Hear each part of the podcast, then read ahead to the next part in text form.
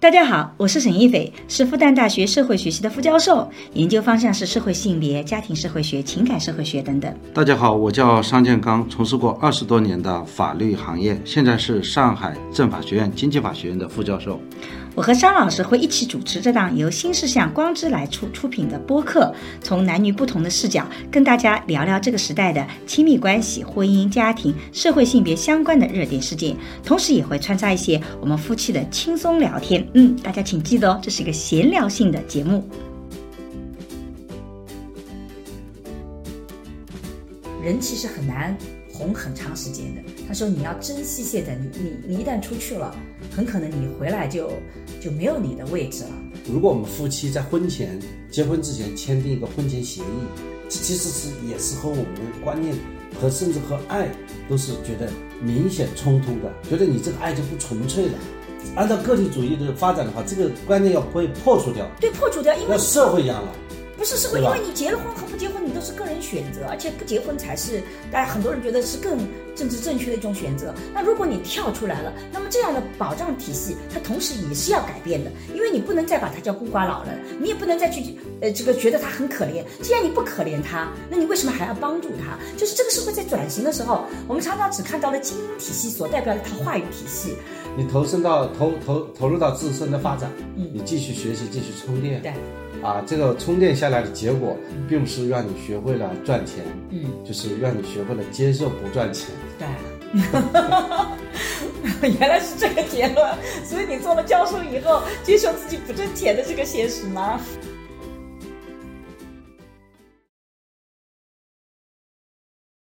大家好，我是沈一斐，大家好，我是商建刚，今天我跟桑老师两个人在一个新的地方开始录我们的播客。在一个新的国度录我们的第一次播客。对，可能很多朋友通过我其他的平台也知道了，其实我开启了我一年的在美国的访问学者的生涯。很多的朋友特别担心的就是说，我们的播客会不会停？其实我们两个人停是不会停，但是在频率上能否保证，的确是有些问题啊。因为现在桑老师是这一个月是他是陪着我来美国的，那后面我们两个人在两个不同的地方，然后我们发现我们的时差特别的麻烦，就是我的整个白天正好是桑老师睡觉的那个时间，所以我要么早起，要么桑老师早起，我们来录播客。总而言之，时间上是有些问题，我们还不知道怎么办，但是至少这一个月我们还在一起，所以我们还很正常的录制播客。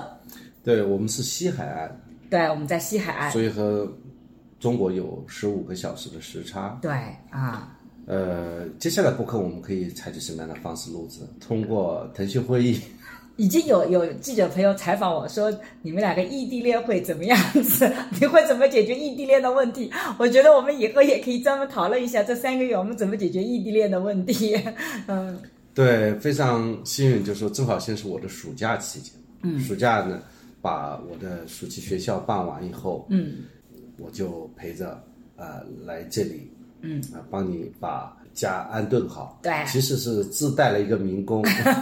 因为要买家具，然后到宜家去买家具，自己主张。桑老师这两天手都拧的不行了。对，我觉得一下子充分展示了我这个从小啊没有训练过的能力，就搭积木，没有没有，你小时候不做过木匠吗？这次终于这个派上了对哦对做木匠的基本功了。 这是起子啊、锤子 啊、嗯啊拧子啊，啊都用的非常纯熟。 对啊，只不过手腕力度 不够，所以手腕缺乏锻炼，到现在还是酸的。呃，打字还不够这个训练啊。那我们打是字是手指的力量，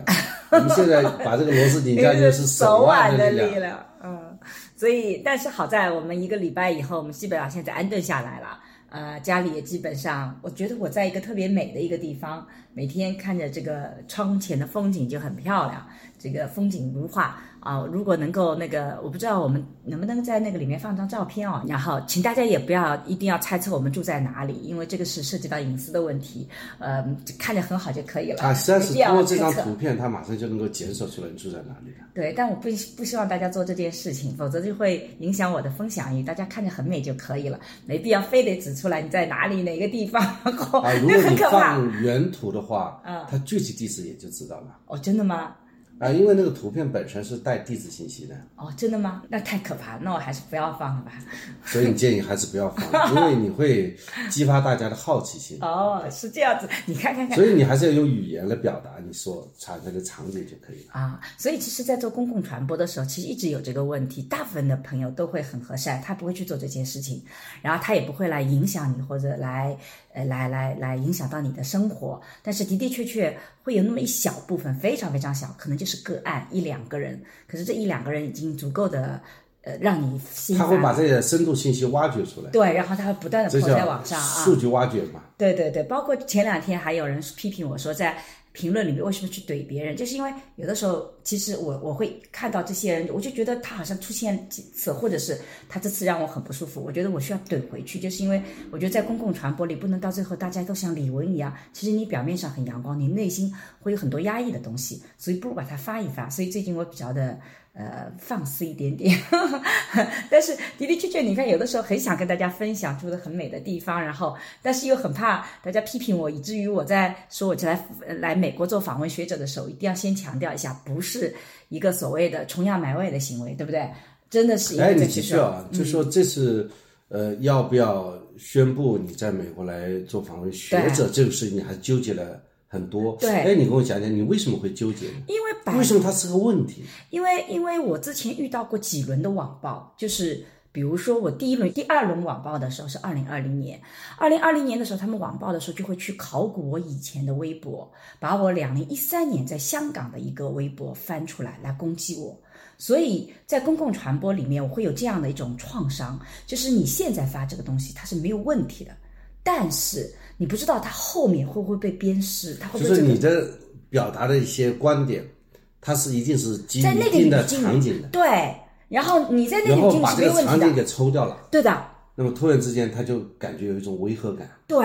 啊。然后所以呢，那个就那个导具体致了事情大家都可能不记得了，然后你就对这个事情发表评论的时候，他把所有的背景全部拿掉了，只甚至剩下更换了一个背景。对，更换了背景，然后就是说，他其实没有更换，他就直接是放在了一个，就是你在评论一个特别特殊的事件的时候，他放在了一个特别大的一个一个问题里面，那你就对语境这都个不对了语境都不对了，然后你就觉得这个种攻击就特别的莫名其妙，但是这种攻击非常的猛烈，他总共就四五个人，那这四五个人会让你有很长一段时间内处在非常 emo 的状态里面，因为他连续的攻击，然后他会挑动很多不明所以的人跟着来攻击你，所以整个最后就形成一个网暴。所以比如说现在，我觉得此时此刻我们出来做访问学者，大部分人可能还是能理解的，但是可能你不知道什么时候会碰到什么样的人，他就觉得你难道国内没有好的学者了吗？国内就没有你能学习的人了吗？难道国内没有好的学校吗？对啊，你为什么一定要跑难到道美啊国国内呢没？有值得你学习的学者吗？对啊，难道我们国内的所有的教授都不配做你的导师了吗？知识你都学会了吗？你你你就会遇到这么一两你个你人。给我三先四回答这些 问题。个我你觉再得，出去做访学者问题，这些问题你给我回答。所以我们今天对啊，在你为什么 去美国做访学者嗯呢？你说美国就真正你学到你想学的东西吗？嗯，你觉得美国的文化就一定比你先进吗？ 天哪，你这次又演的太好了。如果不了解的人又在说这个男主播好讨厌，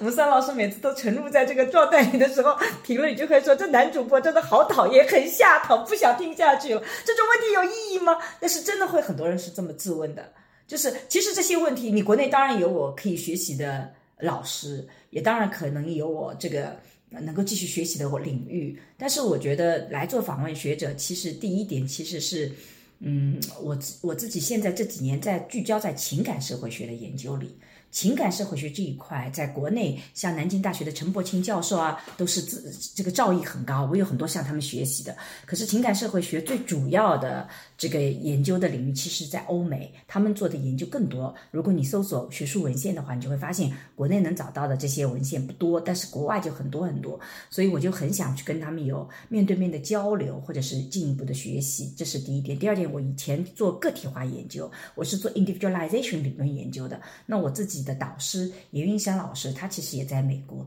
那我自己在今天的新的研究里面遇到了一些新的困惑，所以我也觉得需要去跟他更多的沟通。所以这就是第一个很重要的原因，为什么来美国。第二个就是嗯，我自己其实需要一个比较完整的时间，或者是比较安静的时间，把我过去的最新研究啊、费达新研究啊，还有包括单亲研究啊，我最近做了去去年这个前几年做了三四个研究，我觉得做研这些研究都非常非常的棒。我现在需要一个安静的时间把它给写作写出来。但我在国内的确诱惑太多，大家也知道，你会在各个层面上看到我，很多时候都有诱惑。我觉得人抗拒诱惑。太难了，就有一个节目来，你拒绝他，你说因为要写作，这个你其实很难做到。不要高估自己抵抗诱惑的能力。所以你我能做的就是，我在这个时候，我觉得我需要写作的时候，我就到一个地方来，比较安静的，没有人打搅的来写。因为这个时候有什么节目来，我就很抱歉的说不好意思，我在美国，那人家也不会说为了你去等待或怎么样，那你就我觉得你这种表达特别不好。为什么？你会有一种优越感。什么样的优越感？你应该说我不在国内。我就不方便接受你的呃访问。为什么这么说啊？你不应该说你在某一个特定的国家啊、哦，好像显得我特别牛逼的样子啊。对啊，原来也还这个问题， 天哪！要注意，好吧，太难了，太难了，现在啊。所以大家能够想象，就是我们做一个就是公共传播，会嗯面临这样一种各种的担忧和顾虑。对，所以你很可能听播客的人觉得，哎，为什么沈老师会有这样的那样的一种？担忧呢？对，其实我这恰恰是要询问大家的事情，嗯、为什么会有这种担忧的存在呢？以前我没有啊，以前以前会没有这样的。以前我是一个特别有分享欲的。改革开放嘛，嗯、对外交流嘛，嗯、就说你到一个地方，呃，去做访问学者，对，这是国家鼓励的事情。是啊，啊，国家每年有国家留学基金。今天也是，我也是国家来鼓励我，因为我是正式的复旦来鼓励我们六年要出去一次，这个其实是。学校是有鼓励的，需要学校每七年你知道要出去做一次访问，这样的话是有助于你的教学，对，有助于你的呃研究，对啊。对那么如果呃你到另外一个地方去做访问学者的话，嗯、你可以接触到与自己学术背景不同的教育体系和教育方法、研究方法，嗯、有利于你产生新的思考。产生新的观点，嗯有利于学术 创新。对，那我觉得这个学术创新啊，创新这件事情，我上一次博客里也嗯讲，就是它不能被计划的。对，嗯因为你不知道怎么就创出来，不知道怎么创出来，你必须去去碰撞、去交流，你才能够有新的东西出来。但如果你是被计划的，就是说你每天看到你都是你相似的东西，嗯对，你没有一个东西，没有一个兴奋的东西，对，来刺激你，对。让你会产生一些新的 idea。嗯，而且我觉得，其实我是一个分享欲特别强的人。我以前的播客很多年前其实就有比较多的粉丝，就是那个时候，就是因为我会分享我呃生孩子的过程。我专门写过水中分娩，因为我是上海比较少的水中分娩的前五十例、啊，前五十例，所以我有很多朋友就是会看我的东西，然后我也分享很多那个我自己的人生的一些感悟，带孩子的感悟。但是我在第问遇到第一轮网暴的时候，我其实就把我的那个时候是博客，我就把博客全部锁了，就是因为他也会考古，他考古的时候，他会在你一张一整段的文章里面摘那么一句话出来，甚至那句话可能是你是反对这个观点的。你你说这个其实是有问题的，但他就摘那么一句话截图告诉大家说，你看他曾经有过这个观点，哇，我觉得那个太可怕了，所以我就把播客给给给给关掉了。那个时候是叫是叫博客吧，对吧？blog 对吧？blog 那个是还是微博上我们写长文章的博时候客，博客，然后比如博说渊博的博，对，比如说我现今天到了现在叫播客，对，就播客，广播的播，对，然后我比如说今天到了美国这边，其实我也有很多。呃，新的观察，新的发现，但是我发现这个分享也变得很难，因为如果你说它好吧，立马就会有人说，难道我们国内不好吗？你说它不好吧，人家就说了说，难道就没有别人有我，你就不能够抱着学习的态度去看别人吗？你怎么老是纠错的眼光？就你怎么说都是错的， 所以我就觉得这个分享欲被打击的好厉害啊！就那个对，现在就是国际交流啊，与国际有关的话题都变得比较的敏嗯敏感啊，啊。其实吧，嗯你说。文化的交流，嗯到不同的地方嗯去体验不同的文化，嗯，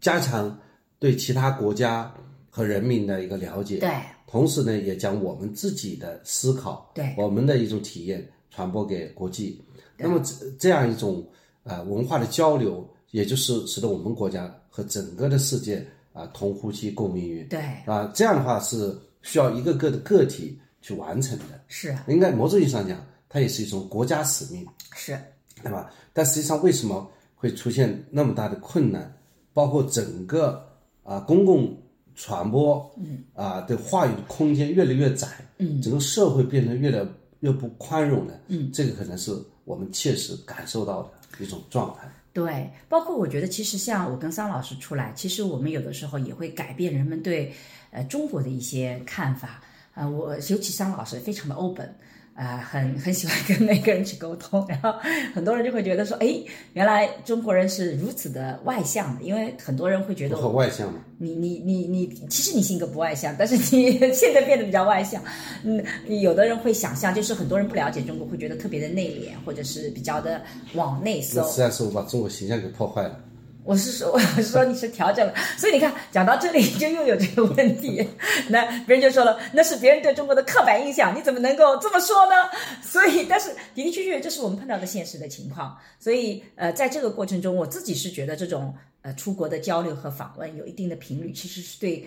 整个国家发展来讲是非常重要的，对个人发展来讲也很重要。这是为什么？其实我这个时间段出国做访问学者，并不是一个最好的时间段。就我的一个好朋友，他就他就跟我讲说了，他说人其实很难红很长时间的。他说你要珍惜现在，你你你一旦出去了，很可能你回来就就没有你的位置了，就是你就立马就，因为他身边有很多，因为他也是圈内的人，娱乐圈内的人，他身边就有很多类类似这样的个案。他这些人在比较火的时候，觉得自己想安静一下，但是一旦安静下来，就再也没有机会了。我我还有一些明星朋友也有这样的困惑，他在顶峰的时候他不胜其扰，所以他就觉得自己要做个转型。但他一旦转型以后，就发现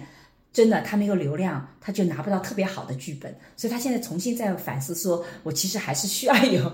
粉丝流量的。我就觉得特别有意思，因为那是个真实的心路历程啊！我不说是谁，就是说这是个非常真实的心路历程，因为我们是比较好的朋友关系，我们会去交流，所以他也很困惑，就是说到底怎么去处理这样的一些关系？那我自己也是很清楚的知道，其实比如说像这次出来，那像一些比较好的综艺，大家之前在很多综艺看到的，我就不得不就放弃掉了。那可能我不知道后面会怎么样子，但总而言之，的确我觉得会明是年他已经有一个比磨合好好的一个新一的个团队新了的对专家团队，对，他就不需要你了。他们那个专家团队也是有能力的，不可能说对不可能这一届二零二三年请了他们五个，嗯，等你二零二四年，他们五个配合的很好，好啊对啊或者说你们那个时代，呃，配合的也不错，也很好。但是呢，因为有新的一波人嗯对，新的也做的不错，也换了他们也需要理由啊。对对对但是没有一个更好的理由，那么为什么要一定要换到以前呢？对啊，所以呢，这个也是一个问题。对我就是我能你是懂这种关键词可以叫放弃。是的，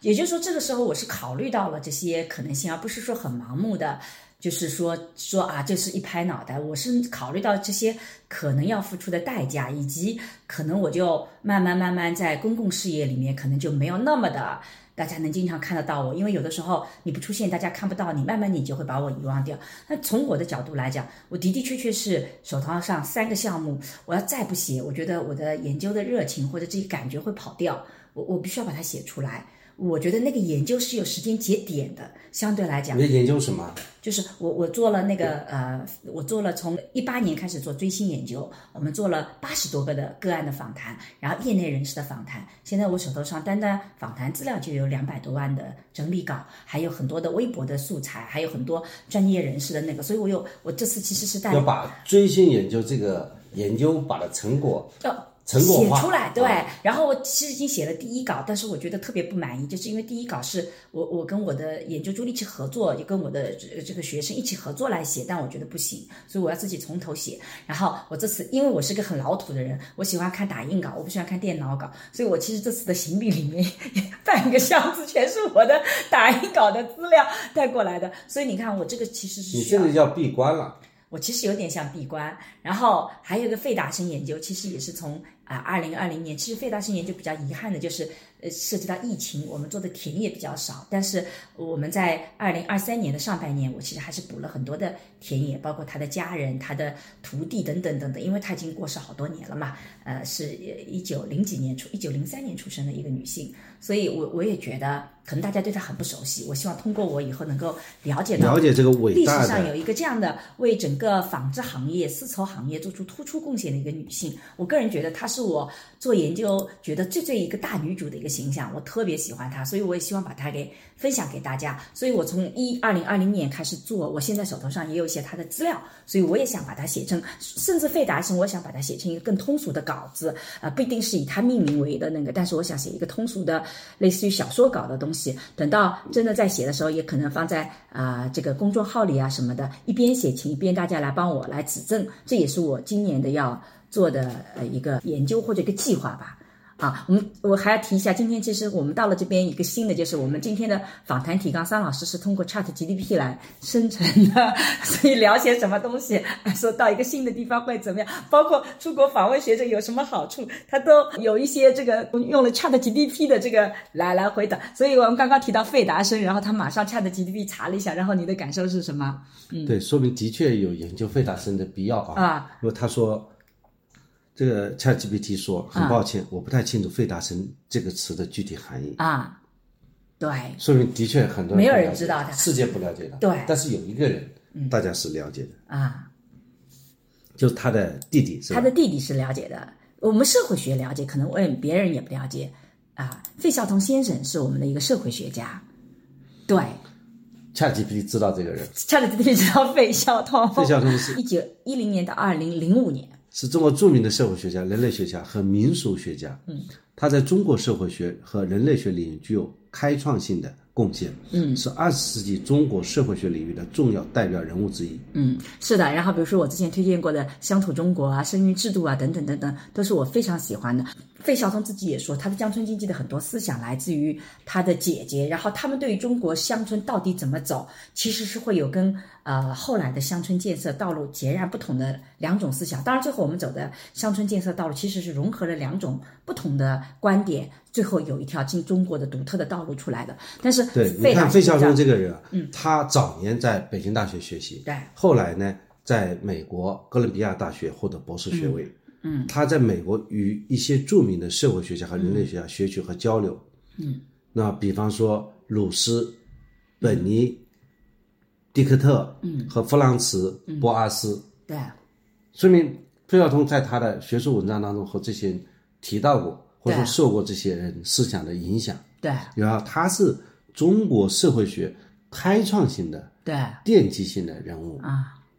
而且他 Front Bowles Bowles，你的名字读的这个中文的呢？嗯，本尼迪克特就是写《菊花与刀》的这个作者，然后那个呃，Front Bowles 就是我们的是文化人类学的一个呃，大家更熟悉的可能是米德，他的老师就是 Bowles。呃，费孝通强调中国是一个以关系网为基础的社会对，嗯而不是以个人为基础。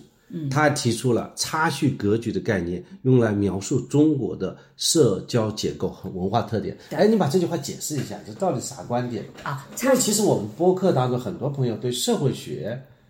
啊或者说文化人类学，嗯，还是很感兴趣的。嗯，费孝通其实是因为他是在西方留学的，所以呢，他比较了呃西方的社会体系和中国的社会体系。他认为西方的社会体系是以个人主义为主的一个这个一个社会体系，所以他就有个比喻，就像一根根柴，就是一根根木棍。这个西方社会是通过这种社团啊，或通过这种呃这种各种各样的这种机制啊，把这些木棍捆在一起的。所以每个人都是个独立的木棍，你你这个木棍可以捆在不同的。群体里，然后你就构成了一个 identity 一个身份，然后有一个群体的概念啊、那这个呢，其实是西方的一个以个人主义为主体的这样的一个社会啊、我这个是比较通俗的一个比喻啊，呃，这就是他的比喻啊，就是呃，我希望这样子讲能够大家更能理解。那么什么叫差序格局呢？就像我们在河里面扔一颗石石石小石头过进去，然后就一圈一圈，那个中间就是你，然后你一圈一圈就是你身边的那个网络体系。他说，其实中国人的网络体系，每个人都是在一个十字旁边，你是根据那个旁边的关系来有远近来做的，而不是说你一根木棍可以。呃，加到这个团体里去，加到那个团体里去，你们的位置是可以变的。差序格局其实它是有一定固定的位置的，比如说五福，那就是远方的亲戚，就是远的近的，你就得要帮助他。就中国是有这样的，然后像你一个村庄里面，它都有一个就中国是个网，是个网络体系，所这以个每个网人呢，每个人有一个网中央，对，然后所以那个、那个网络体系它其实相对是有一定的呃结构就是的，然后各个人之间的关系有远近，有远近的叫差序，对差序。格局就是一个网络对关系对，这个是更比较通俗的解法，但是本身差序格局在学术上到底怎么理解，有很多很多的争议。我在这里强调一下，我并不代表权威的解释，我代表一个通俗的解释。我我就是觉得大家这么讲，大家可能比较能理解，但是他的学术思想非常的深厚。关于差序格局，你如果在学文献上去查查差序格局，就会有各种各样的呃争议或者是讨论，以及去怎么去理解，然后有大家有不同的理解，甚至有关这方面有写了很多的概念啊。嗯，但是呢，实际上我是一个比较通俗的来讲啊，桑老师可以把 Chat GDP 来讲的插叙歌曲来读一遍啊。也就是说，他强调是关系有远近，甚至用一个更大家不喜欢的词是有等级的观念的这个概念的在里面的，对，所以 ChatGPT 对这个问题的回答还是偏西方化的，不对的啊哈哈哈很西方化的。啊。你可以读第一句是对的，我觉得，但是后在面费孝通的理论当中，就费孝通提出了差序格格局局这个概念啊。嗯，差序是指人们在日常生活当中，基于他的地位、亲缘、年龄、性别等各种因素，对所遵循的一种有序的等级式的人际交往模式。对，这这个种是模式强调的这句话对是人和人之间的差序和不平等，而非平等与公正。这是对我们中国文化模式的攻击。这后面一句是不对的，后面就错了是 吧？对对对，就这种模式强调是人和人之间的差异是可以的，可以的不能说是就不平等了。对，因为它的等级关系，它其实是，嗯，每个人因为在不同的那个体系里面，可能都有，就是不是那个西方意义上想象，但这个如果从西方意义上讲的看的话，你的确能看到等级，但是有的时候就是说你在不同的体系里面，比如说你可能呃对你爸爸来讲你是儿子，你是地位低的，可是对你儿子来讲你就是地位高的，你就是有等相对性的对相对性的，所以它跟西方的理念是不太一样的。但是，呃，刚刚这个读的那个学术的概念大家清楚了，就是说这个体系它是有性别啊，有血缘关系啊，有地缘关系啊，等等等等，它就确定了说我跟你之间的关系会是什么样的关系，就是先于我们之间的熟悉程度来的。比如说你是我表兄弟，那另外一个是我的一个新认识的朋友，在《精益》这本书里就讲了，他就强调说，人们总是相信表兄弟才是值得信任的，而不是外面那个朋友。但是如果在西方社会里，他表兄弟跟那外面那个是一样的，大家都是平等的。然后我要看我跟谁更合，我跟谁更合，我更信任谁，你们的人品是怎么样子的？这个是一个西方的个体化的主义的一个逻辑体系。其实今天中国也是走了一个个体化的过程，但今天我们可能更多的是以个体前化不是很彻底，也我们不是很彻底，但是呃，我们之前是强调说，如果是你表兄弟，你一定是首先信任他，因为他跟你的关系就更近了，你的朋友就是远的，所以你应该首先信任你的表兄弟。这个在《精益》这本书里，他就他就他们就会有，比如说有一个人呃事业失败。人们在归结他原因的时候，就觉得他不相信自己的这个连襟，相信了一个外面的人，所以他事业失败。你看，这就是归因的时候会把这个原因归进去，就说我明们是打仗七兄弟嘛，对，上上阵阵父子子兵兵嘛，所以我们是强调这种关系的。但是如果你是这个所谓的个人的这种个人主义的这种格局，那就是每个人都是一样的，并不是因为你是我亲兄弟或者你是我那个，我就一定要怎么怎么样子，你我就一在定要西帮方助。的电影里面往往会有这种反转， 对，亲反而兄弟是之亲兄弟背叛， 对对对才连襟背叛。对对对，才在是那个《教父》的那个片子里面，啊，就常那常是个叛徒就是他最妹亲妹的的丈夫嘛。对的，是的，是是这样子的，所以这是两种文化很不一样的地方，所以这就是嗯，我个人觉得社会学比较有魅力的地方就在于它常常能够把那些纷繁复杂的东西像像一个规律一啊样给你扔出来，所以我觉得差序格局对于我们理解。以传统的中国社会是很有好处的，当然今天的中国社会已经有恰很里多皮的是改这样变。说的，在日常生活当中，差序格局可以表现为尊老爱幼、尊师重道、男尊女卑等嗯，传统观概念。对对这些观念形成了一套复杂的社交礼仪和习惯，指导人们如何与他人交往。对，是的那。么就是说，学习社会学对于那种社恐的人，他是有帮助的， 为什么啊？因为他学会要帮助他如何与他人交往。因为我觉得这个讲法也不对啊，其实他是指导如何与别人交往的有分寸。也没有，他没有教过你怎么，他只是告诉你事实是这样子的。嗯，但实际上你会发现，今天我们可能也都在很多的改变。比如说，我做老师也做了啊二十，哎，我今年这好像啊二十一年了，我已经是你不要炫耀了，你这个有时二比二较十二炫年耀。了。 对吧？我才做了二年不到，我主要是在你面前炫耀。你看这种话讲出来都很刺激别人。呃，所以其实我是发现，就是说，呃，比如说以前我特别喜欢请学生吃饭，就是因为我在饭桌上觉得就可可以跟学生聊很多，然后你的作为老师，你的感觉是很好的，因为大家会来听你讲。但是你现在跟学生吃饭，你会发现很多时候学生可能就比较忙碌，他觉得他来吃饭还给你面子，然后很多时候你就会发现可能没有以前那种好的感觉了。当然这是我自己的问题啊，所以我自己现在是比较少。但我前两年其实在恢复，我发现嗯，以前我是找很多学生来吃饭，现在我找那些哎比较愿意来跟我交流的学生来吃饭，这其实也是过去不一样。就以前我们在跟导师吃饭的时候，我们都会觉得跟老师吃饭是件特别荣幸的事情你这个问题，费孝通老师跟你做了回应。啊。他说什么？他说，随着中国的现代化的进程啊， 传统的差序格局受到了挑战。嗯，比方说，老师跟学生吃 饭，学生的感受。嗯，越来越多的人呢，追求个人的自由和平等，对而不是遵循传统的社会规范。对，但是呢，费孝通认为，差序格局仍然在中国社会起到一定的作用，是影响着人们的思维和行为。放嗯我觉得这还是有一定道理的。所以我个人感觉，中国的个体化它不彻底，就在这里。就中国其实没有个体化的概念，但实际上个体化是不充分的。但如果你这么讲个体化的话，很可能你对个体化的理解就理解成了个人主义。个体化不是个人主义的概念，就是个人主义，你就说不不彻底，你是说个人主义不彻底。比方说，我但们现在个体化很多的税收制度是以个人的，对，但是它个在我们的法律都是比较个体化的。对，但是个体化是什么意思？个体化是说你在传统的一个框里面，你跳出来，你个人要承担责任，你个人选择生活，不再会有一个力量告诉你说，或者说有一种社会安排说，你大学毕业应该到哪里去，你大学毕业就应该怎么，我给你安排好工作，这个已经没有了，这个就是个体化。所以某种意义上讲，就我们的制度上都已经个体化了。我是讲，我理解的个体化是这样的啊，就是从一个法律的角度来讲，就是个等等人。。你有学过个体化吗不？如果没有学过，就不要地位那么重的，你来理解个体不，化。我讲，我从法律角度来讲，就是个人是一个权利义务的承担主体。对，这是个体化的核谢心。谢你，那我没学过，我怎么会讲出这个观点？但是个体化的概念是说，它怎么从过去的传统的结构里面跳出来？我讲的是我们的制度上已经完成了，对，个人是权利义务的承担者嗯和享受者。嗯，比方说，我们的婚姻制度，对，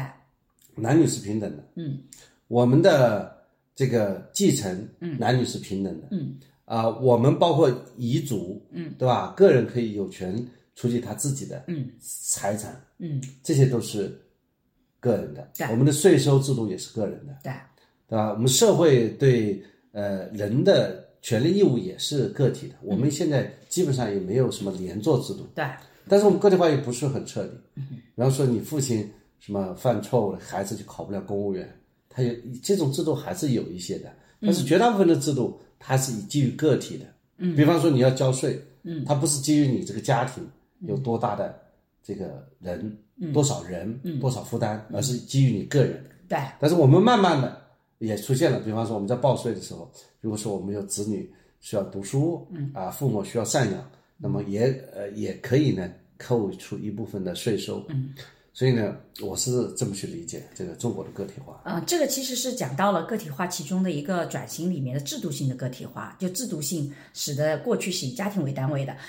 现在是以个人为单位的。但是个体化本质上它并不简单的是指制度性的，而是说个体在这个思维模式和行为方式观念上的跳出了一个过去的一个传统的结构体系啊，传跳出了一个社会所安排你的角色。比如说以前我们觉得男主外女主内，老公就应该干什么，老婆就应该干什么，这个就是个角色体系。那这个社会会有这样的一种要求，每个个体都到那个角色里去的一个力量。如果你背离了这个角色，社会就会给你惩罚，然后社会也同时会安排你很多你的你的生活方式的一个确定。比如说，你的父亲是做什么工作的，他走了以后，以前你可以顶班，就是你的工作会有那个国家也会安排你的工作啊，然后你不太能够流动，你你的这个地地方在哪里，你你就在哪里。所以呢，某种意义上讲，这个就是所谓的过去的这个传统的结构社会。那所谓的个体化是人从这些角色和框架里面跳出来，它叫脱嵌。脱嵌了以后呢，它要再入嵌，它再入嵌到哪里，这个就是个问题。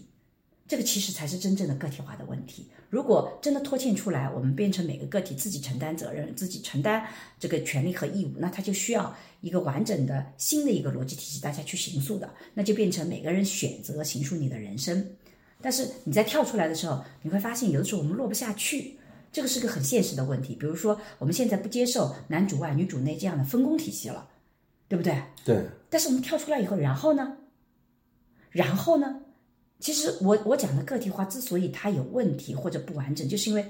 在跳出来的时候，你会发现它没有相应的承担你个人可以选择的知情权以及可以有的这些氛围。比如说，它背后需要有更强大的福利机制，它需要有更自由选择的空间，以及我们怎么能够去呃去去公更公平的社会环境。因为个体化本身，它其实是要求背后选择的自由和选择的公平的。那这个时候，其实不仅仅是中国，其实其他的西方国家也遇到这个问题。那过去的一个新的模式被打破的时候，当理想的一个模式出现的时候，这个个体化落的时候就不一样。所以呢，嗯，福利制度的不同，个人主义这个理解的不同，然后这个呃所谓的民主体系的这种建立的不同，等等等等，在不同的国家里就会形成不同的个体化最后形成的一个方式。在整个全世界来讲，这个模式就是说个体化这个进程的确是在推进的，因为你想，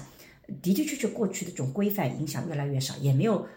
国家来给你承托，现在也没有国家给你包分配了，也没有说你你你房子就在这个宅基地上就一定会给你，然后你多生加一口人，到时候田地就会分给你，这些都没有了嘛，所以你一定是要自己去努力去自己去承担这些权利的，对吧？去也有这个责任，所以这个其实是一个个体化的进程。但这个可能比较深一点点。对，我在感受到，就是在我们法律在执行当中啊，嗯，凡是到与家人、嗯、或者说与个人有关的问题，嗯，就会面临着法律制度和社会观念的冲突。对，比方说，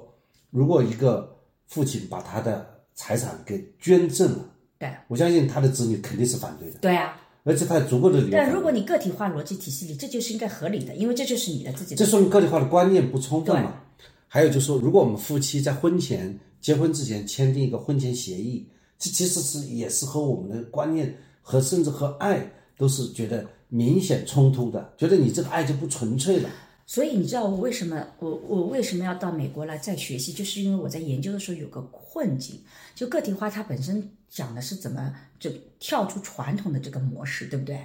但是实际上我们能看到的是，跳出来以后，很多人其实想落回到传统的模式里。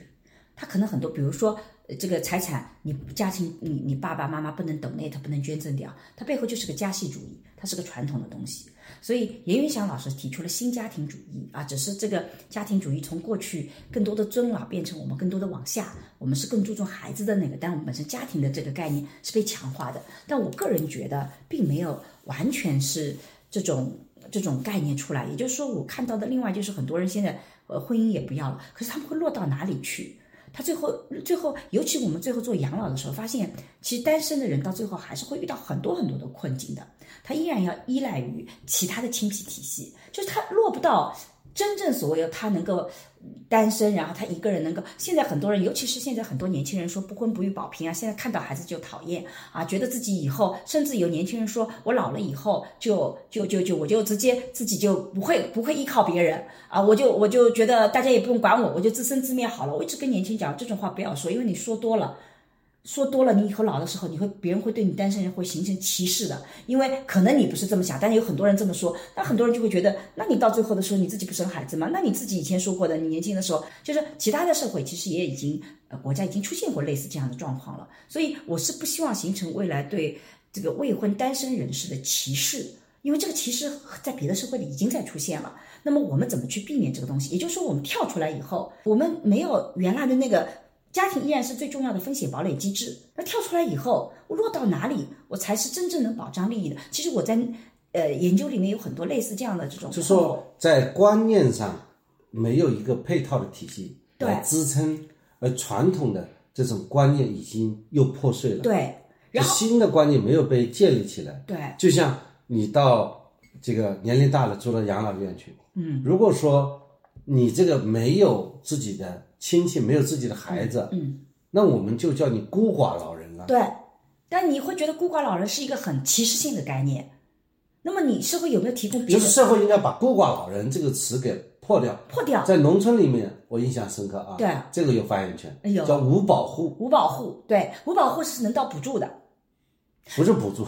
无保户就是说村里面给他去养，对养老嘛，就养是因为没有人去养他，对所以村里面去养他，养完了以后，他里面身后的那些财产是属于村里面的。对，你看啊，这个体系就是个传统的体系。之所以我们对于五保户要支持体系，就是因为我们觉得家庭是正常的，所以因为你没有家庭，所以你是弱势群体，所以我要保护你。那么现在我们如果要跳出来个体化，是你自己选择不结婚也的，就是说，我们传统当中养儿防老，现在概念大了嘛，这个儿啊包括女儿，对， 好吧，就是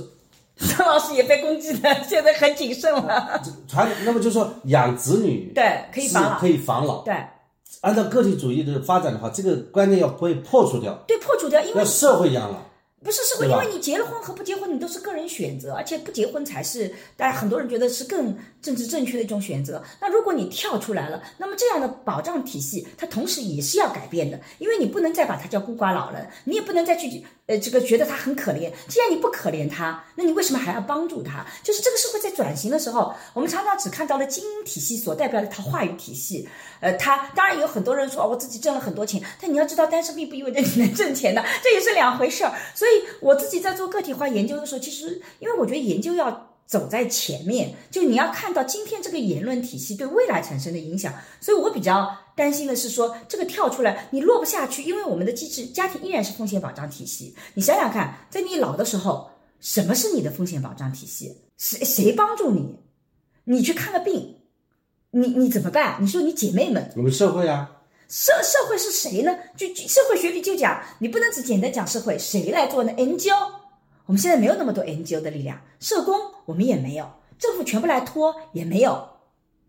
那么谁来帮助你？那么我们这个跳出来以后，我们后面不会怎么样？也就是我自己在这里研究里面就在找，我们能不能找出一条方式方法来，能更好的使得我们，因为这个跳出来不是个人意愿跳出来的，是社会在改变的过程中你一定会跳的。所以今天我们看到中国在做很多的。政政治体系的改革也好，尝试也好，其实有些方面是有积极的意义的，因为它尝试在解决这些问题。很多的专家也，大家不要都看成是石头的专家，真的也还有很多专家就在讨论，就是说考虑这些问题，你你跳出是来以后试图去建立一套新的观念体系。对，所以大家不要动不动就批评那些说啊，你这个强调结婚呢，或者是说那个的，是因为我们在做研究的时候，我们在看你到最后是谁来承接这些东西。他如果没有承接的话，你你是健康老人，你没有问题的，那你失智了呢，你怎么办呢？那社会就不管你嘛。但如果管，谁来管？后面的年轻人越来越少，纳税的人越来越少，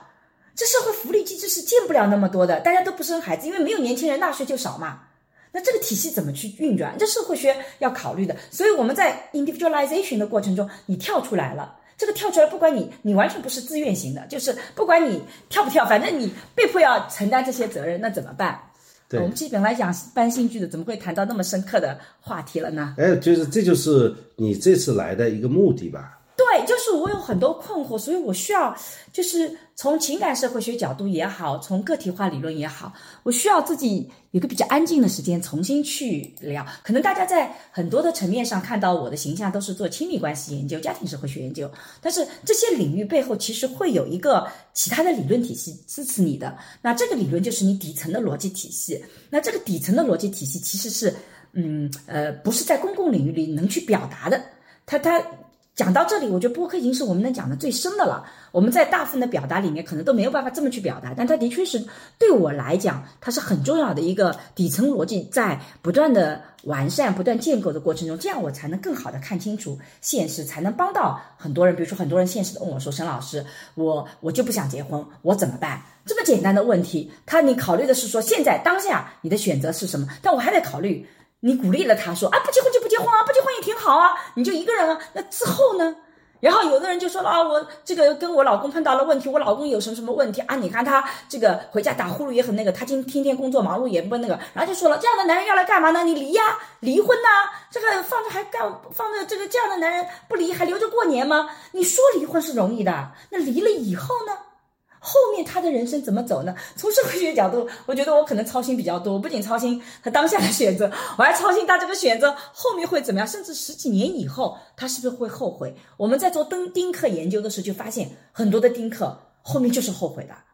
尤其是女性，男性后悔了以后，他就找个年轻漂亮的，这就把老婆给蹬了，重新生了啊。所以总体来讲，就是说我其实是想要给私人生活一条出路。其实我的情感社会学也好，家庭社会学也好，总的领域，它在欧美，它叫 private life 的 research，私人生活研究的，也就是你公共的有工作、职业发展等等等等，那你私人生活怎么安排？什么到底是我们未来符合未来的？这其实是一个个体化理论或者情感社会学走到今天，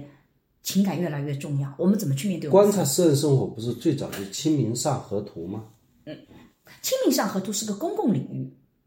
它恰恰它是叫个公市共井生活，市井生活，它恰恰是个公共领域。你看，大家都在街上；私人生活是指婚姻啊、家庭啊、亲密关系啊等等。你在内心里面更偏内在自我的一个选择体系。你外在自我其实，比如说你今天出现在外面，你要穿什么样的服装是合理的，这个可能就更偏外在的规范。当然，这跟私人选择也有紧密关系。那个内外概念现在已经被打破了。尤其我们为什么我说我同时做情感社会学，就是以前有比较明确的内外概念，外面就是偏理性的，你工作就是不需要投入感情的。但现在你外面工作也要沟通啊，你也要情感啊，啊，你老板也要对这个下属要很好啊，否则人家也不裁你啊，对吧？所以内外的感，而你里面也开始讲要经营家庭啊，你也要理性啊，所以也是会有不同的这种内外之间的结合啊，这个就社会学谈起来太复杂了。但总而言之，聊了那么多，就是大家已经会发现了，我在学术上有很多的困惑，嗯，当然这些困惑，很多人已经有有回答问题的，有有这个解决方案了。很多人会有自己的一套想法，说啊，我觉得是怎么怎么样子的，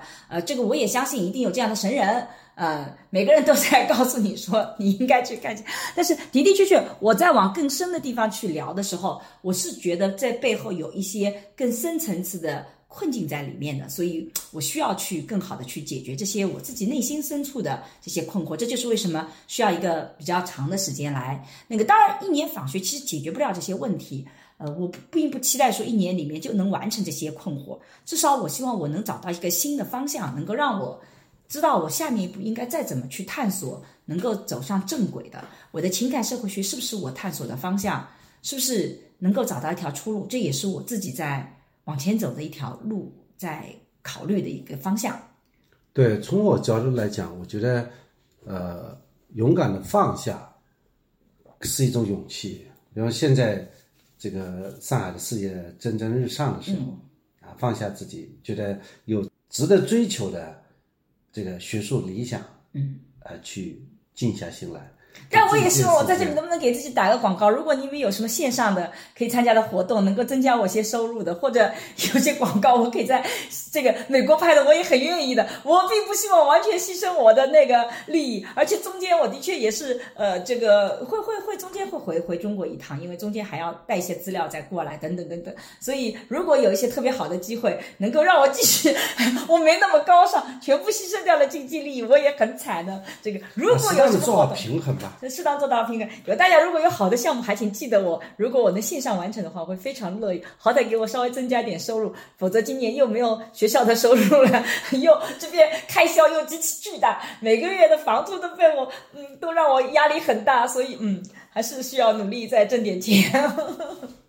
嗯，桑老师努力挣钱吧。我们桑老师养我养了好多年了。嗯对，这个我觉得其实人吧，嗯，更重要的还是要追求自己喜欢的那个东西，这才是真正的自由。是的，啊，因为呃，如果你所有的投入啊，你投入到学习上面，嗯，投入到家庭上面，嗯，啊，这种投入呢是不会失败的。这个话你肯定要被批了。投入到学习上，投入到自我发展是现代人喜欢的。你说投入到家庭上，就很多人批评你啦。这个这个干嘛？又把我们女性忽悠回家吗？男性应该投入到家庭里。对，我说你你投身，这都是一个小我和大我的概念，对，就是说你投身到投投投入到自身的发展，嗯，你继续学习，继续充电，对，啊，这个充电下来的结果，并不是让你学会了赚钱，嗯，就是让你学会了接受不赚钱，对。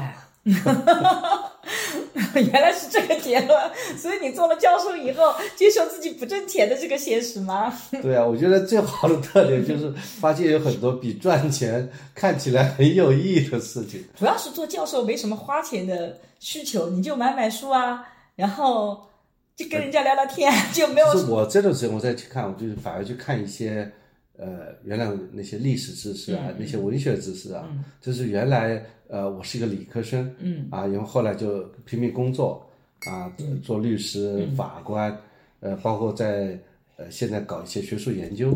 我觉得这些东西都是比较功利的，我其实一直走在功利的最嗯道路前沿， 上，功利的最前沿。 但我就觉得反而去去看看苏苏轼啊，嗯看看《红楼梦》啊，然后这两天再看王国维啊，嗯哎，我觉得给我很多的新鲜感，让我觉得很年轻、很兴奋。对，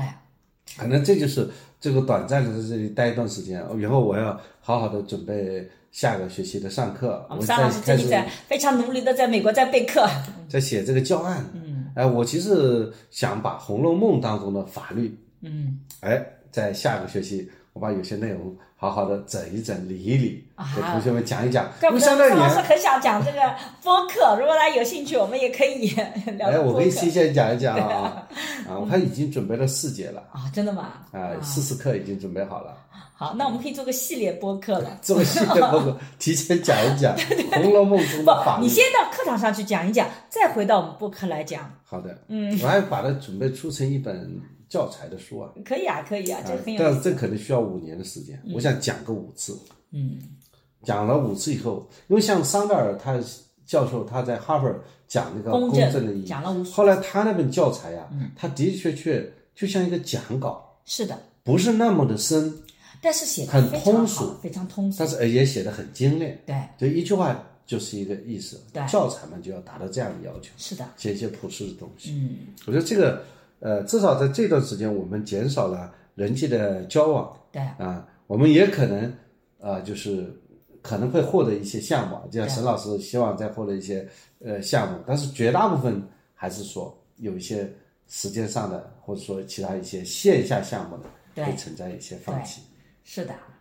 但是我觉得这个肯定是，啊、整体上来看，长远来看，嗯，呃，还是对自己还是有帮助的。其实我这应该说是一笔呃正确的投资，啊、对自己人生正确的投资吧。实际上，我们今天本来的主题是讲，这个是为什么要来访学，为什么要开始一个新的这种生活的阶段。呃，这是不是我们原来要定的主题啊？我们现在是讨论这个问题啊，是是是我们现在是到现 在就是还是讲了一个呃访学的这个目的啊，对访学的原因啊，是的，所以我就回到这个更普世的，就是说大家可能没有这种学术上的困惑，或是没有这样的这种问题，那为什么还要换一个新的地方？我觉得我在做决策的时候，我其实不是考虑说是不是这件事情一定会有啊、呃好的结果，就我不知道。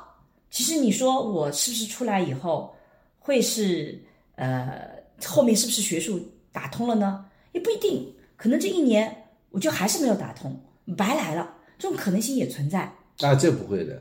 我我觉觉得也得存在，你只不过是就像你吃饭，嗯，吃到最后一勺你饱了，但是你不能忽略前面那个嗯前面的那些那几勺，就是你这个学积累它是一个过程。对我，那我自己做决策的原则就是，我能够非常明确的去体会自己内心此时此刻我觉得重要的东西，我觉得我自己的冲动是很你重要刚的。才讲的费孝通的研、费达生的研究，嗯还有这个呃追星的研其究追星的研究，还有你单不是亲第的三个研究吗？还有第三个是单亲研单亲的研究，单亲研究还没聊嘞，单亲研究，因为我们做访谈全部做完了，然后我们在收集数据的时候就发现问卷特别的少，所以我在微博上也转发了好几次，请大家帮忙，因为我们的数据要有一定的量，但是这个。这个大家虽然听说这个离婚好像大家都能接受了，然后都觉得也很普遍了，其实你一旦去收集数据，你就会发现很多人仍然觉得离婚是件很不好的事情，他不愿意回顾这个过程，所以我们在收集谁觉得离婚是一件好的事儿？嗯，那只不过是安慰人家。网络上，你看动不动就劝大家离婚，就劝不劝他动是不动。劝别人离婚，对，没人劝自己离婚。网络上真的，如果你网络上他 们两个人我网络上会劝你捐款，你对把你钱捐掉，自己不捐， 对，就会劝你离婚。就就你在网络上，如果他们两个人人吵架，然后说这个这个女的说这个男的怎么怎么糟糕。如果你这个时候说你要他只不过冷静下来自，己爽一下然后旁边都会说你这个这样的人还不离婚，你是让这个女性生活在水深火热之中吗？你怎么怎么样啊？所以就导致，但实际上你真的去做还是很难的。但我们的确是访谈什么都结束掉了，所以我正好是素材也是要拿到这里来，好好的梳理一下，找那个逻辑框架出来讲，找那个点。那是你需要准备写几篇论文呢？你不要追我了，这边好讨厌，真是的，嗯，看至少是五篇到六篇论文吧。 写不出来那么多的，哪写得出那一么个多？研究至少写个三篇嘛，三写篇个是一九篇，篇，一个研究写一篇，哪能像有你？阶段性成果，好吧，好有吧，中期成果，你这个又功利性有了，什么什么项目的成果你，嗯这功利性的很，这个。反正我我觉得那个啊，我还有一个合作育儿的研究，也是今年要明年要结项的，所以其实也是把材料都带过来了。哦，整整个有四个研究，因为合作育儿已经快到尾声了，基本上整理一下就可以了。其他的两个两三个研究还在不断的梳理的过程中间。反正总而言之，很多的学术任务要做啊，但是我觉得会这个对你来讲是有必要的。嗯，就是你在 这个研究啊，它有它的一个，就怎么讲？嗯，就是我们现在叫有组织科研的。嗯，就是如果你是已经素材收集好嗯了，想法也有了，虽然不是那么的成熟，嗯，还需要进一步的提炼，嗯，但是加一个整块的时间的投入进去，能够把这个成果转化出来。就是因为我刚刚讲到我怎么做这个决策，是因为我其实是在做很多决策的时候是比较了损失，而不是比较了获得。我觉得获得的东西你很难去判断，就是你获得多少。比如说，也有人跟我讲说，沈老师也没什么大不了的，你离开你回来以后，你更厉害了，说不定获得更多。我说这个就完全你不能够去判断的。同样，我也不能判断我是不是到了这边来，我就一定在学术上有突破，有多少的获得。但是我去判断做一个决策的时候，我常常比较的是损失，就是如果我离开一年，我能肉眼可见的是我会少很多经济上的收入，但是如果我这一年不离开，我很可能这几个项目我其实是很难在未来一年能写出来的。那如果我未来一年写不出来，那我再往后一年我就能写得出来嘛？也就是说，这个决策，不管是你今年下也好，明年下也好，你总是要下的，否则的话，你总是完不成那个东西。那么在两个损失里面，其实我是比较了一下哪个损失对我来讲是更大的。当然，他们说你今年不走，你明年再走，那明年我不一模一样面对这个决策吗？是一模一样的，就你还是会有节目不得不拒绝掉，你还是会有经济损失，你还是，也就是说，这个不管放到哪个时间段，你都在去判断的是你损失掉你好好完成的学术的东西和你这个经济上的收益。那我觉得两个损失对我来讲，学术上这个损失我更不能接受，所以我就选择了。这个来来安静的时间来写东西，当然也有人朋友跟我讲说，你可以就是平衡好啊，你可以节目少接一点，然后你多一点时间写作。我觉得那个呢，就对我自己，我对自己很了解，我是一个很难抵抗诱惑的人。就是我真在国内，呃，好的节目过来，你说让我说不，我挺难的。我我很容易就说啊，行，那就去做吧，我再把这个时间压缩一下。因为在过去几年里，我发现我就是这么干的，所以你不要高估自己抵抗诱惑的能力。所以算了，所以要创造好的环境。嗯，当然了，如果你在这里拿到一个足以让我说要这你些，飞回去的 诱惑，我也可以啊。 也可能就飞回去了。嗯对对对对对，呃，足够大。这个诱惑要足够大，然后哎时间花的不是很多，啊那你马上就飞回去了。那我也愿意的，就是那个。呃，总而言之，呃，对，你你就不断在平衡你的损失和你的这个嗯不同损失之间。就是，所以我在这里讲，我自己做很多的决策，其实是在做损失的平衡，而不是获得，因为我觉得获得我不能够确定，但损失我自己知道，损失是比较能确定的，对我吧觉？得所有的损失，它是一种呃可预见的一些经济损失嘛，对，但是你的收益，你对生命的体验，嗯，那是不可估量的嘛。对，就像我在一五年的时候，嗯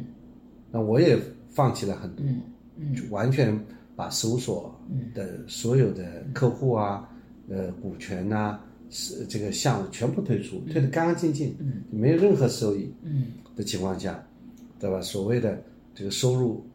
急剧减少的情况下，对，少了两个零，我都气死了。那个时候，但我觉得我选择从一个律师做公务员、做法官，在经过七年的这个法官的锤炼，嗯，和体对体验，嗯，再到高校来做一些学术研究，嗯，我觉得我自己研究还是扎实的，嗯我至少到做律师做了十六年，嗯，然后做了七年的法官，对中国司法的现状、法律问题的一个理解，应该讲这算是做了二十二年的田野吧，对，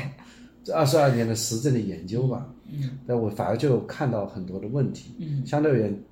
其他的学者来讲，他比我有更强的学术能力，嗯，有比我有更强的体系化的能力，嗯，甚至有更好的语言的能力，嗯，那么这些都是我的短板，嗯，但实际上我有比他们更强的问题意识，对，我看到了更多的问题，是那么学者可能最缺的就是问题意识，嗯，就是问题本身，应该说学者不缺问题是，但是学者比较多的问题，很多来自理论的问题，但从现实生活中找到一些核心的问题，这个其实是需要生活体验的。对，这就是我自己嗯一个的对擅长的研地方嗯究的一个理解对，所以我现在反而是需要认认真真的去做一些研究，对把一些这个问题搞明对白。另外，其实我反而经过这段时间，嗯这个这么一个历程呢，我对于这个法律的实务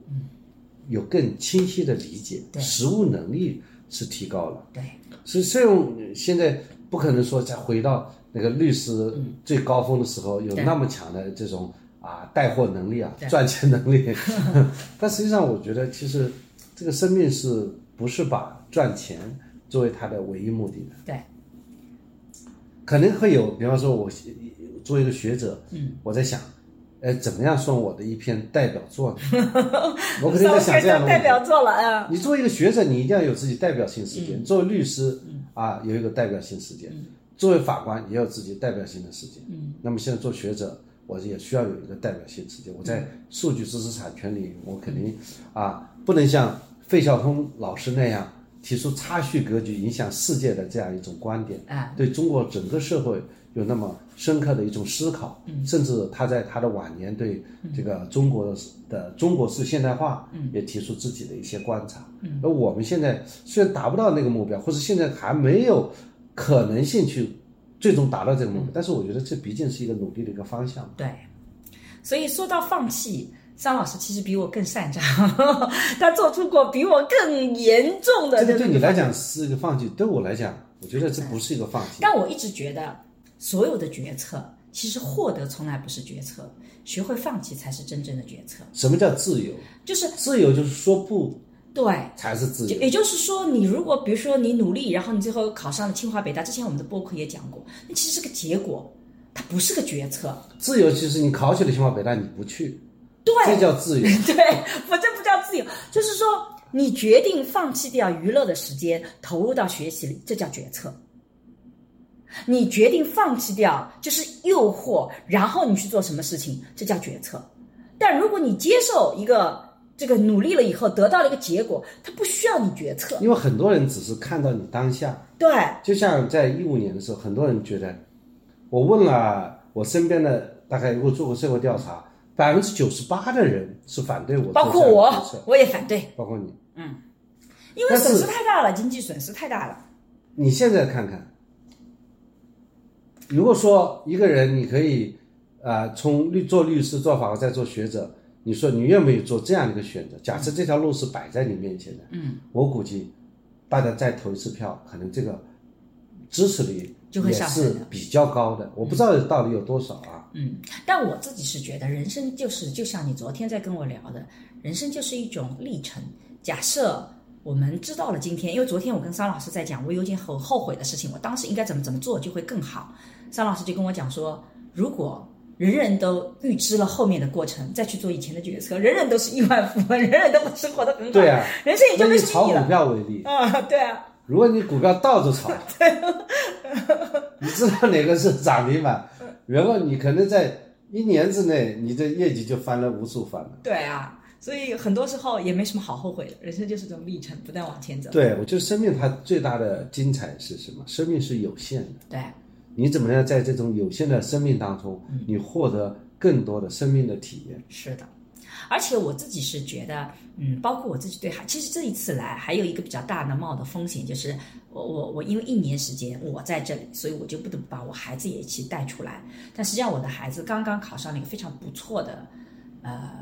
这个高中高中，而且我们到了这边，因为因为我们也读的是公立啊，这比较便宜， 鲁美国人不要钱那种不要钱，不是便宜也不是一分钱都不要。然后后面会怎么样？其实我们两个没有计划，因为后面到底因为是公立学校，那么一年以后我走了怎么办？我们也不知道，反正实在要要不然就回去，要不然呢我们都不知道。其实人生有很多我们不知道的一个事情，我们走一步看一步，也会有一些冒险的地方。但我们也提前跟孩子讲了，可能会遇到什么样的困境，可能会怎么怎么样子。啊、当然他很小，他其实也没办法说自己做决策，但我们觉得可能对他来讲，至少呃，在在各方面的人生经历上也是能多一点丰富哎，。你想想我们在零七零八年，嗯，呃，在哈佛燕京学社做访问学者，嗯也有很多访问学者把自己的孩子带小孩儿带带出过来来嗯读那个当地的公立学校，对，啊，然后呢，他们父母自己把国内的那个学校的那个教材拿来对，给他辅导呃、再辅导，啊，等于说同时学两块。对。那这样的话，回国呢就能够跟上自己的节奏。对，我们现在也在这么做。我儿子已经买了一课一练了，就怕他回去以后跟不上，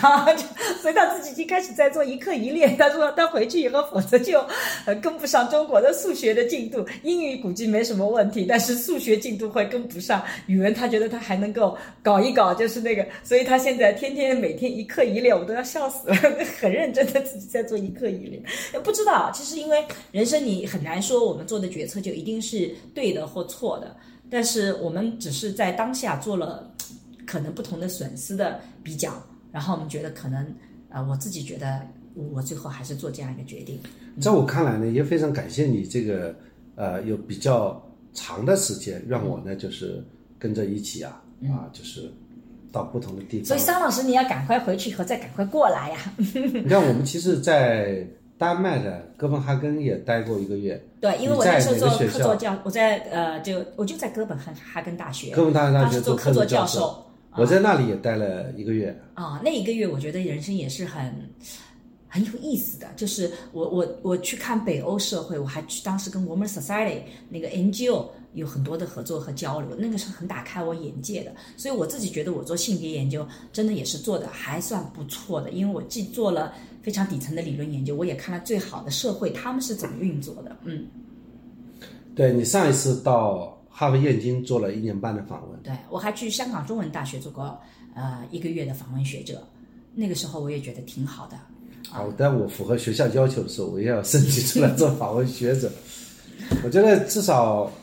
会给自己的一个学术上的强心针吧。因为你会跟不同人去交流，然后你不仅交流的不仅仅是学术，你说你在国内也能跟他们交流，可是你到他们的文化语境里面去，他带着你去看，比如说那个时候我去香港中文大学去做这个人类学的那个做访问学者，我待在人类学系，那他那个主任是做饮食研究的，他就一边带我去香港的餐厅，然后一边跟我介绍。这个香港的这种饮食人类学的东西，跟然后呢有另外一个呃教授，他呢做这种地理文化研究的，他就带我去看香港的植物园等等等等，然后跟你来聊，我就觉得那种实地的交流，跟你只是理论和理论的这种十五分钟的交流，他感受是完全不同的。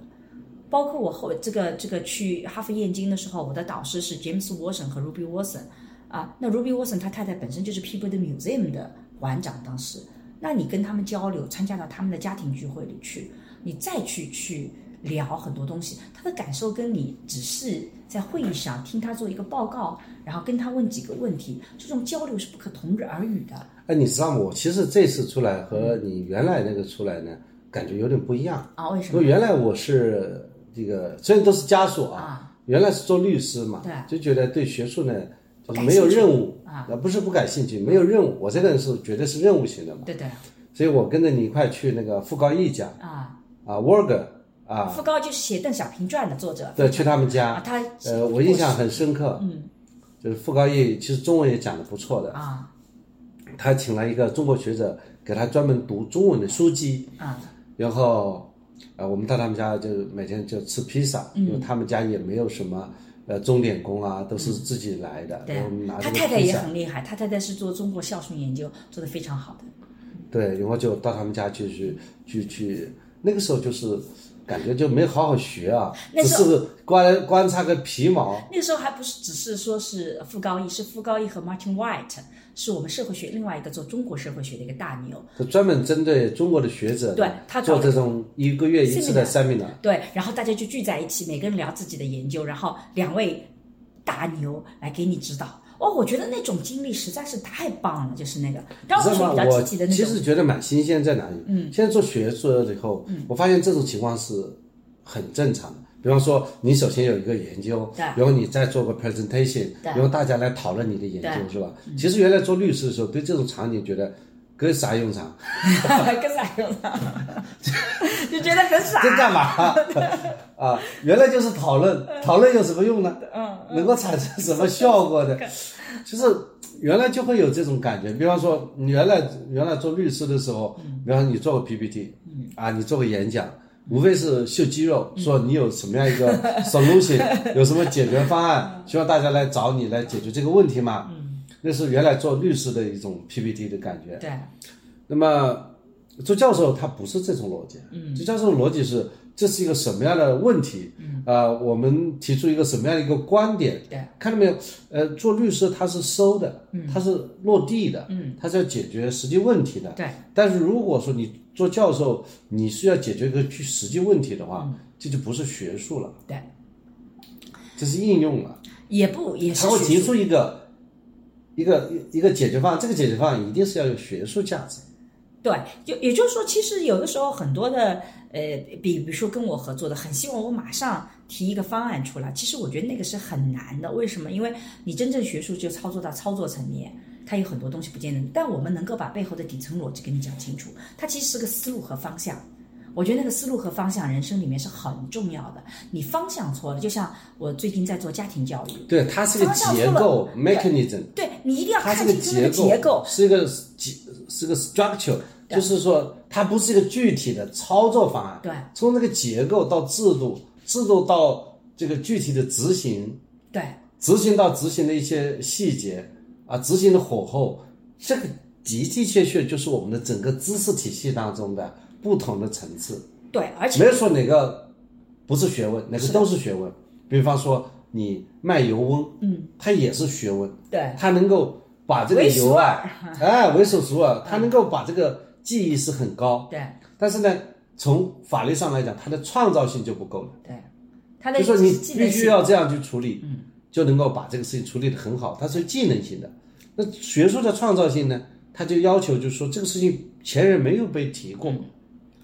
它是一个新的东西。是的，而且我自己是觉得，其实为什么方向很重要，就是说有有一些创新性学术是在做一个什么样的创新，它不见得是发明一个新的东西，而是它把现实生活里社会学是一个结构性的框架给拿出来。所以我自己最近做了家庭教育的课程，可能十月份会上线。为什么很努力要去做家庭教育的课程？就是因为我觉得整个社会结构已经在改变，就像我们刚刚讲到的个体化的东西，如果个体化都改变了，那你还用传统那套模式去做教育，其实有问题。但你如果用全盘的西化的方式去做教育，其实也是有很多问题的，因为我们并没有完全像西方国家一样，这个呃这种，而且西方国家不见得一定是代表好的和先进的，他们有很多他们的问题。所以我自己是觉得，我做家庭教育的课程就特别希望帮助大家把那个结构看看清楚。你家庭教育方向错了，因为我这几年做研究，真的太多那种父母方向错误，但是做的很努力，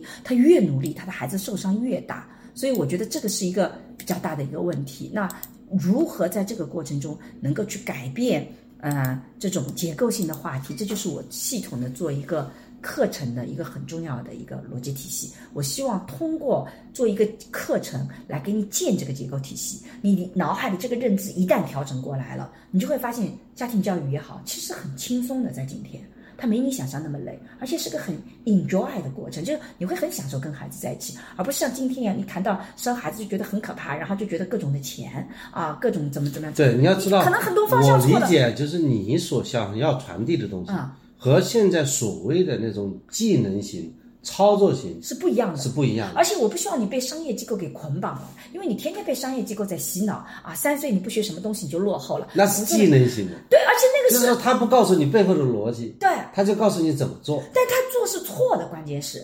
因为你三岁干了这个事情，他对他七八岁是有负面影响的，你没有看到那个负面影响。你七九十岁做的事情，可能到青春期他就延后爆发了。家庭教育一直有个延后爆发的问题，所以我就觉得需要做一个结构性的，这就是学术本身的魅力嘛。那个课程呃，会在其七实月份我出来想大学教育也是这样的，嗯大学教育它和职业教育最大的不同点就在于，大学教育是给你一个思维的框架，嗯对让你成为一个更高级的人。对所以更高级的不是说你的社会身份高级，嗯你的思想上更高级，你的境界更高级，你知道吧？现在更境界这个词，昨天我就听到王国伟讲的这个嗯境界，境界他怎么说境界的三种层次嘛。哦，来说说看，啊，这个王国维就人生大范读书啊，对经历过三重境界嘛。嗯，三重境界网上都有的啊。那么什么叫境界呢？那你说说看三重境那界。我问你啊，三重境界这个不用讲了，独上高楼，望尽天下路，从那个开始嘛。啊，我不知道，啊，我不知道蓦然回首，那就来灯火阑珊处。这个三重境界我们就不讲了，但网友们都知道，你怎么就不知啊我道？不知道。 啊，这个就讲起来时间就长。好吧，我下们次首再先讨论什么叫境界。啊，他说，什么叫境界？就是你所感知的那个世界，嗯，所形成的那个形象就叫境界。换句话说，是不是能理解成我们经常讲的，所以这个人的境界很高，实际上你的视野很开阔，就是你所看的东西很多，就是境界。能不能这么说？就是说，因为我在做家庭教育课程呢，就告诉大家说，我在第二节、第三节其实都在讲怎么去改变你的认知，怎么去改变你的解释风格。因为在我们的研究就是，人其实不是活在一个所谓的世界里面，你是活在一个认知世界的。你是没错怎么认知世所界以的？我帮你补充一下你就，会这怎么叫样境界啊所谓境界，你你这个认知的范围对有多大的边界对啊，就是说你你认能知站在到什么地范方围，看？对。这就是境界。对。而我们为什么要学习？其实就是不断在改变你的认知，让你的认知再往上走一步。你为什么要？为什么我就觉得你学家庭教育，你不要去看抖音，因为那个境界会把你拉得很低很低，完全拉到了那种变成一个信操息作茧层房面了的，就是练那个手刷的那个倒油的。可是问题是，你的孩子将来长大了，他不需要做这个工作啊，没有这个工作提供给他呀。导游这个工作没有了，都机器来了，然后他就手熟这个这个东西他很熟练，然后呢，你就怎么办呢？所以这个就是很多的问题所在。是的，嗯，我觉得这其实也是需要的，就是作为一个知识生产者，所以换种话，换句话说，是不是出来，比如说多交流，其实也是在改变认知，就也是打让开你你的的境界。视视野的范围，更通过你的这个呃六官，嗯，现在不是王国维不是讲五官，是讲六官，嗯，六官当中除了五官大家知道了，嗯，六官当中还有是心，啊，你的心感感知受到了，嗯，那也是你的一个六官，换句话说，就是你的直觉能这么感觉吗？能说啊吗？可以说你的直直觉，就是你你啪嗒的一种感受。对啊，它是你一种的敏锐眼、睛、鼻子、舌头、耳耳朵朵，还有你的味觉、触觉，味觉，还有你的皮肤啊对吧触？觉都能够感受，这是你的五官。但是其实人还有一关，嗯，就是你心灵的感知、对，这是直觉，这也很重要。直觉，嗯对。我反正觉得我的直觉经常是很准的。所以，总而言之，我们今天聊的话题是，嗯 就是为什么要做防学者？其实我们本来要聊的不是为什么要做访问学者，我们本来是聊到一个新的地方去，碰到什么样的困难？碰到什么样的困难，怎么快速的能够这个安适应定下新的来生？活好吧，这个就是我们下一期的主题。正好问大家，如果你对于比如说你到一个新的地方，你会有什么怎样的么样问题去是适应一个新的新的环境？境？你有什么问题的？啊这几天那我我们们碰到我们了，就是我们要租车、对租房子、啊、开通网络、网络，呃，开通手机，然后去联系这个孩子的注学册校，新的账号，啊啊，联系注册呃公立学校，啊这个等等一系列的事啊情，坐公交车卡，对这个买家具，嗯，装家具，对吧？还买电脑，还出现了这个信用卡被同一个消费被扣了三次，我们要把这个钱怎么去搞回来？我们还没搞回还来。要自己加油。对对，这个我们都在下一期来详细展开。如果大家对这方面有感兴趣，总而言也之在，这些主要是评论我里这 个上海自带的民 工生活助理干的活。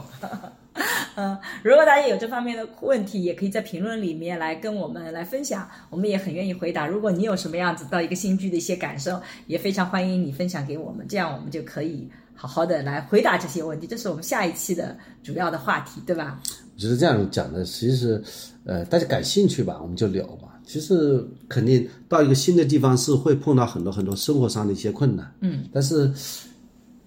不会是太大的问题吧？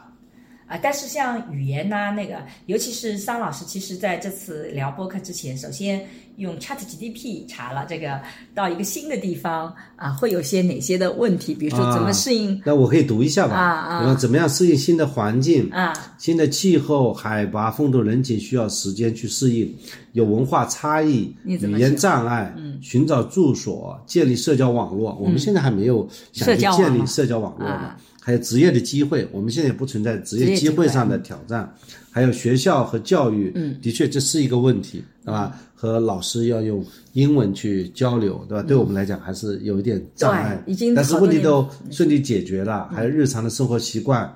找到包合括适的要不医要生去。买这个医疗保医疗保险这是这是我们最纠结的事情。哎，我们也问问我们听众朋友，就是你要不要给你这一年在这期间买个医疗保险？这买保险也是挺贵的，嗯，而且还有很复杂。就是嗯，这个各种经济压力、安全问题，嗯啊，情感上的困惑，嗯估计大家比较关心吧。我们俩也比较关心，离开熟悉的环境和亲人，可以感到孤独和情感上不适应。对我们后的确，面确，我们这几年这几天就没有一个呃 social 了，就没有了。对，然后我们两个也要经历一段时间的异地恋了。对我们至少每周可以聊一次播嗯播客看能不能坚持对总结一下本周各自的工作以及 汇报情况，那变成这个任务检查清 单了。而且我觉得网络聊天跟现实聊天还是很不一样的，所以大家可能也能见证我们播客的一种改变啊。对，我觉得搬一个地方，呃，你就当成一种啊 long vacation 嘛，对，而且我觉得我们的时间的确是有点问题，就是什么时候聊天，因为你想想看，你晚上常常是比较忙碌的时候，你可能有应酬啊什么的，啊，应酬就不要。对吧？然后你你们是早上对你晚上的时间就是我早上的时间，我早上的时间就是你晚上的时间，中间的正好全部是错过的，所以怎么能找到合适的聊天的时间也是很成问题的。这个时差比较麻烦，主要是这个时差是最讨厌的，还不如十二个小时，至少还有半天时间大家是对，当时在波士顿的时候正半好天正好是是半十天二个小时对，嗯非常好，就是呃朝九对晚九对啊，朝九这晚九正好是当我当时在波士顿的时候啊也半年嘛，那个时候我陪着你啊，就是当时在上海做律师对，那么早上十二点钟之前，嗯，这里就是我晚上十二点钟之前，对，然后把上海的一些工作全部做好，对做好以后到了十二点我就睡觉。对然后早上呃七七点点钟起钟床就是起别人来的晚，上嗯九点钟七点九点起来啊，七八点就起来，然后去上，然后在呃哈佛的法学院去听课，对图书馆去看书，嗯，那么等于说正好是那个上海时间晚上九点，嗯，那么看到上午十二点啊，正好就是就上海的晚上十二点了，对那下午呢，这个可能要休息一下，那么对，一只要天下午呢休息一下呢，正好是别人的半夜里面，然后那个，但现在我们比较麻烦的是，我早上七点钟出起起来，你那边已经是晚上十点了，也就是说，然后我送好孩子九点钟回来，你已经十二点钟了，然后你要睡觉了。等到你睡醒以后，你早上七八点又是很忙的时候，正好是我的晚上，对。所以这个时间正好是很多下午很麻烦呢，你是下午七点钟，就你下午7点你就正好是只有你上上海午的早上10点你上你上午十点以后是可以跟我相对来对，讲时间不凑是巧。就很不凑巧，就是能够真正联系的也就一两个小我时。觉得其两三实小时搬到一就个是新地方最大的困难就是时差问题。时差问题，我觉得这个是最最麻烦的，尤其这个时差很糟糕，就导致我们真正清醒的，因为早上大家都是很忙碌的时候，就倒时差，我们现在差不多一个礼拜把这个时差倒过来基本算倒过来了。现在倒过来以后，你回去以后我们要碰那个时间也是很麻烦，因为早上大家都很忙，早上早起你要出门呀、什么的，但是真正可以的。是比较常快的四五个小时，其实清醒时间就是你的早上或我的早上。总而言之，呃，的的确确，后面的异地恋会是一个比较麻烦的事情。由于我们，尤其是我们这个时差很麻烦，所以我现在比较担心的是，我们的的确确要凑一个时间来做播客，其实是要很精心计划的，就是只能够是，比如说星期一到星期五就很麻烦，因为我早上都在送孩子，对吧？对的，或者就是你晚上熬夜，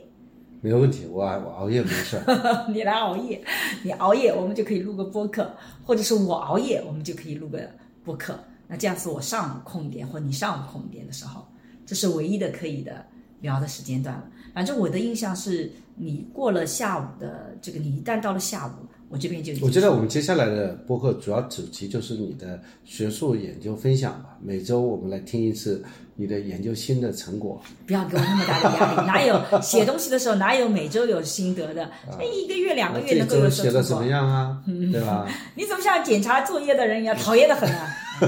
还不如聊聊你的《红楼梦》里的法律。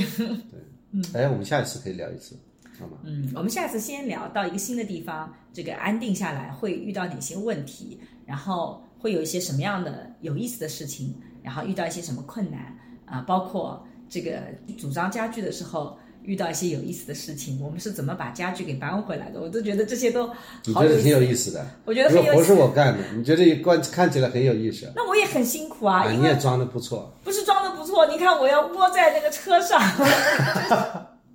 这个、 啊，碰到很多琐碎的事吧。对分到很多琐碎所以的事情，我们还是看看大家有什么问题吧。我对们对就就搬家这个事情呢，大家问题我们就回答问题清单，对对对对，这才里是这种形式，对对好对吧？，我们也可以把我们自己遇到一些有意思的事情跟大家分享出来。好，那其实今天其实主要聊的就是为什么我们会有一个最近的一个生活的转型，以及我们的决策模型啊。这个决策模型其实也是我跟桑老师多年来一直是基本上是这么做的，只是有的时候我没有讲的那么清楚，对吧？我们基对基本上是根据可能产生的损害两害相权来做这种决策的。身体和灵魂总有一个在路上。嗯哼，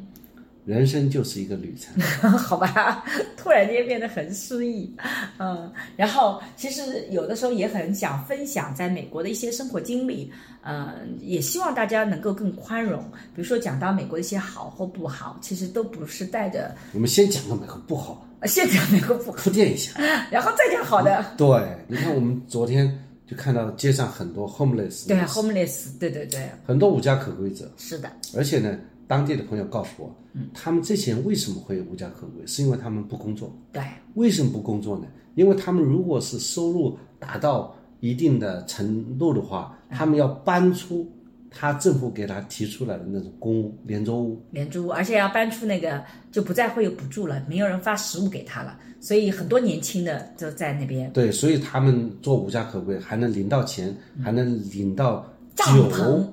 帐篷。对啊，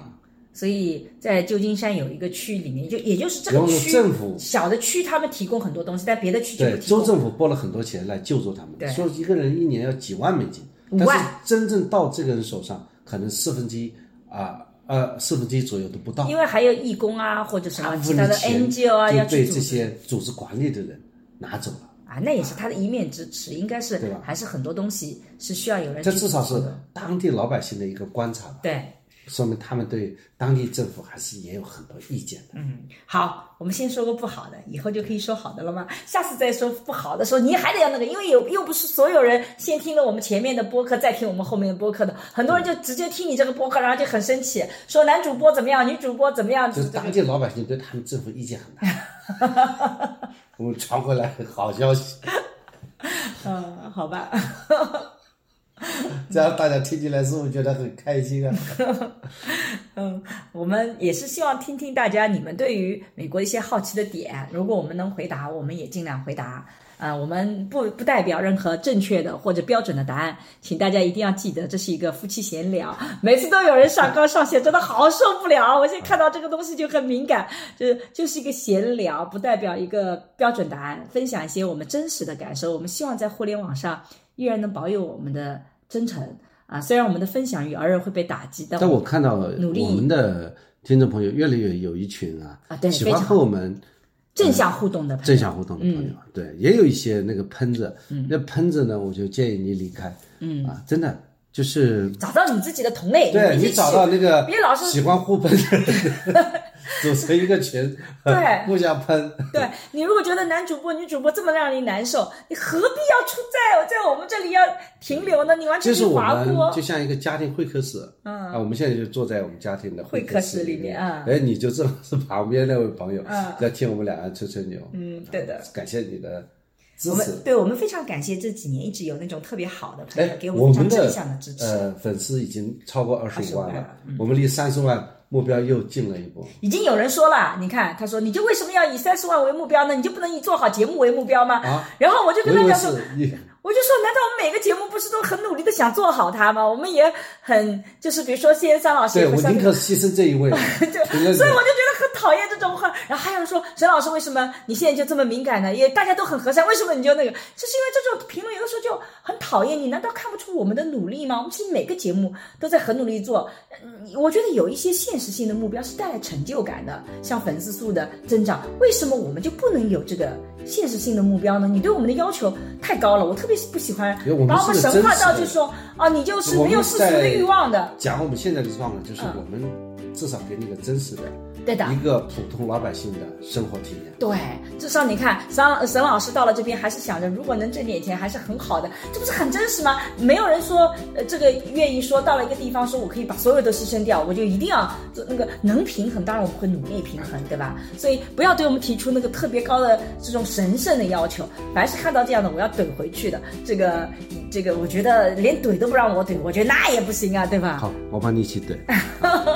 总而言之，我们希望在未来的一年里面，能够带给大家一些新鲜的东西。啊对，我们用一种新的方式和大家沟通对交流。好，那今天的播客就到这里，谢谢大家，再见，拜拜拜拜。大家好，我是沈一斐。那在过去的几年里，其实我做了很多的课程，想要帮助大家系统的学习爱情啊、性啊、性别啊，以及怎么去做沟通的内容。所以呢，在公众号“光之来处”，你可以找到社会学的爱情思维课、沈一斐的性教育课、沈一斐二零二一聊性别等等这样的课程啊。你在这个公众号上还可以找到“运用心动的 CP” 和“重新认识你”这样的情感沟通的桌游。哎，我在过去的岁月里，其实特别希望能够通过系统的知识，通过一些实践性的方法，能帮助大家在亲密关系里面成长起来，能帮助大家的自我变得越来越好，生活越来越幸福。那么，如果大家想要了解一些哎有关家庭教育的相关视频和内容呢，可以在视频平台搜索“沈一斐和桑建刚”，我们一起来聊聊那些育儿难题。好了，今天的播客就到这里，谢谢你的收听，我们下期再见。下期再见。